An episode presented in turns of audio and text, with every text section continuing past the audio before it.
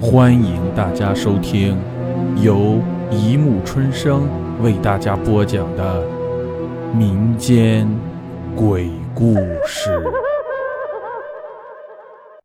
第二百零五集上路。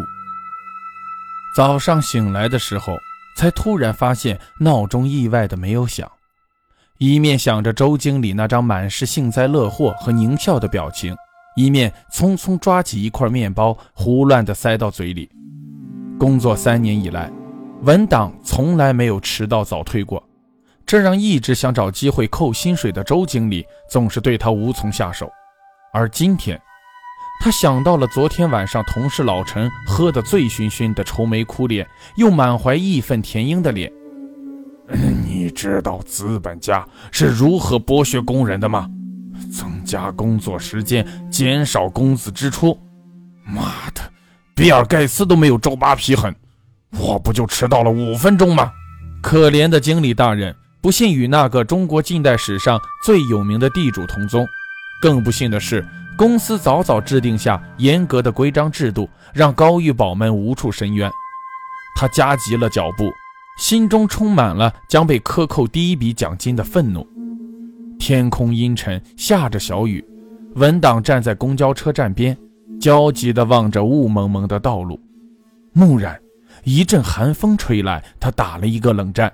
一辆他从来没见过的白色公交车施施然来到。他奇怪地看着周围无动于衷的乘客。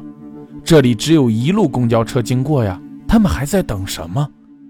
他来不及细想，匆匆踏入已经开动的白色车厢中。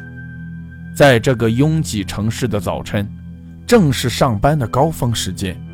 然而，这辆车却一点也不拥挤，甚至还留有最后两个座位。文档每天都来此赶这一路公交车，却还是第一次发现车上会留有座位。他没有细想，他的脑子里只希望车开得快一点。早一些赶到目的地，车厢里很宁静，就连车子本身的开动好像也是不发出一点声音的。这对于文档来说，真是一次很微妙、很奇异的旅途。他早已习惯了嘈杂和喧哗，他的周围总是充满着各式各样、为了各种的目的来来往往奔走的人群。甚至他自己也是在周而复始的忙碌中无法保持那一份沉着。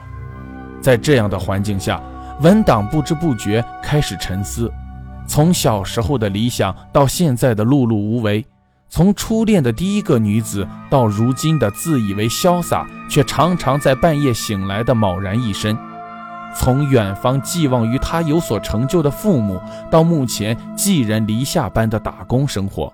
从立志洁身自好的人生目标，到现在四处摆出微笑取悦上司，甚至担心周扒皮的克扣奖金，他想了许多，思潮翻涌，众多念头纷沓而至，恍惚间好像清楚地重新经历了自己的前半生。车又停下来了，一位面容较好的女子带着一个五六岁的小男孩上了车，母子坐在公交车的最后一个座位上。就在文档的身边，小男孩身穿一套海军蓝的短袖，活泼可爱，对着母亲大声说着什么。母亲微笑着解释着。车厢中总算有了一丝生气。一个座位只能坐一个人。售票员是一个面容黝黑的小伙子，神情冷漠，声音嘶哑。他他只是一个小孩子，不要紧的。母亲紧紧抱着小孩。保护的天性流露无遗，不行，必须下去一个人。售票员毫无商量的冷冰冰的说着。可是，可是什么？要么下去一个人，要么都下去。那那那那，我站着好了。嗯，孩子坐着。文档很奇怪，周围的人怎么都是那么无动于衷？这么霸道的公交车，他还是第一次见到，不免心中有气。然而，看着售票员凶狠的样子，也不敢出言争执，只是下意识地站起身，给那个母亲让座。说真的，他并不习惯坐着，每天工作八个小时，他都是坐着的。谢谢，母亲对他笑笑，这种帮助别人的感觉让他温暖。那么你下去。售票员森森的目光转向了文档，他看到那一道阴沉而没有表情的黝黑的脸，不知怎么的，文档竟然有些寒意，心中刚刚冒出的正义感顿时荡然无存。他突然发现自己还没有买票。这个售票员唯一的责任，好像就是不让这个车上有多余的乘客。我我马上就到站了。我说了不行，这个车上不允许有没有座位、多余的人。售票员毫不相让，简直比周扒皮还狠。这是什么服务态度？他小声嘟囔着，车厢中竟然找不到一丝同情的目光，人人都是垂着头，不发一言。他尴尬地站在空荡荡的车厢中间，人心不古啊！他想着。公交车戛然停下，车门打开，售票员目望着他，不发一言。文档悻悻地下了车，那辆看起来有些晃眼的白色公交车悄无声息地远去了，开上了一座样式古怪的桥，渐渐消失在雾气中。他忽然不知道自己应该去什么地方，恍惚间不知道自己为什么上了这辆车，只觉得人生如一场大梦，浮躁红尘，冷暖自知。他竭力想用什么想法去安慰自己，却还是忍不住悲从中来。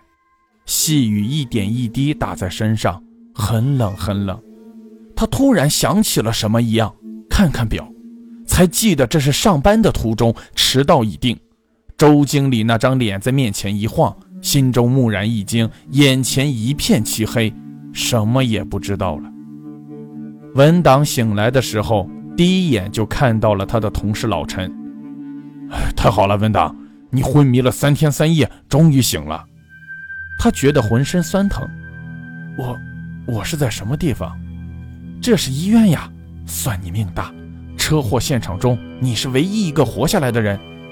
周经理的声音也响了起来：“文达，你不用担心，你是在上班路上出事，公司给你报销全部医药费。”老陈对他眨眨眼睛，似乎在嘲笑周经理突然的善良，但马上又换成了一副惨淡的表情：“哎，真是惨啊！尤其是那个小男孩，蓝色的衣服都被血染红了呀。”他想起了那个身穿海军蓝的孩子。想到了那个眉目较好的母亲，想到了那个容貌古怪的售票员，想到了他从未见过的那辆车和那座桥，好像忽然明白了什么，心头一阵发冷，闭上了眼睛。有些时候，我们并不知道来来往往的车流中，哪一趟就是人生的末班车。好了。故事播讲完了，欢迎大家评论、转发、关注，谢谢收听。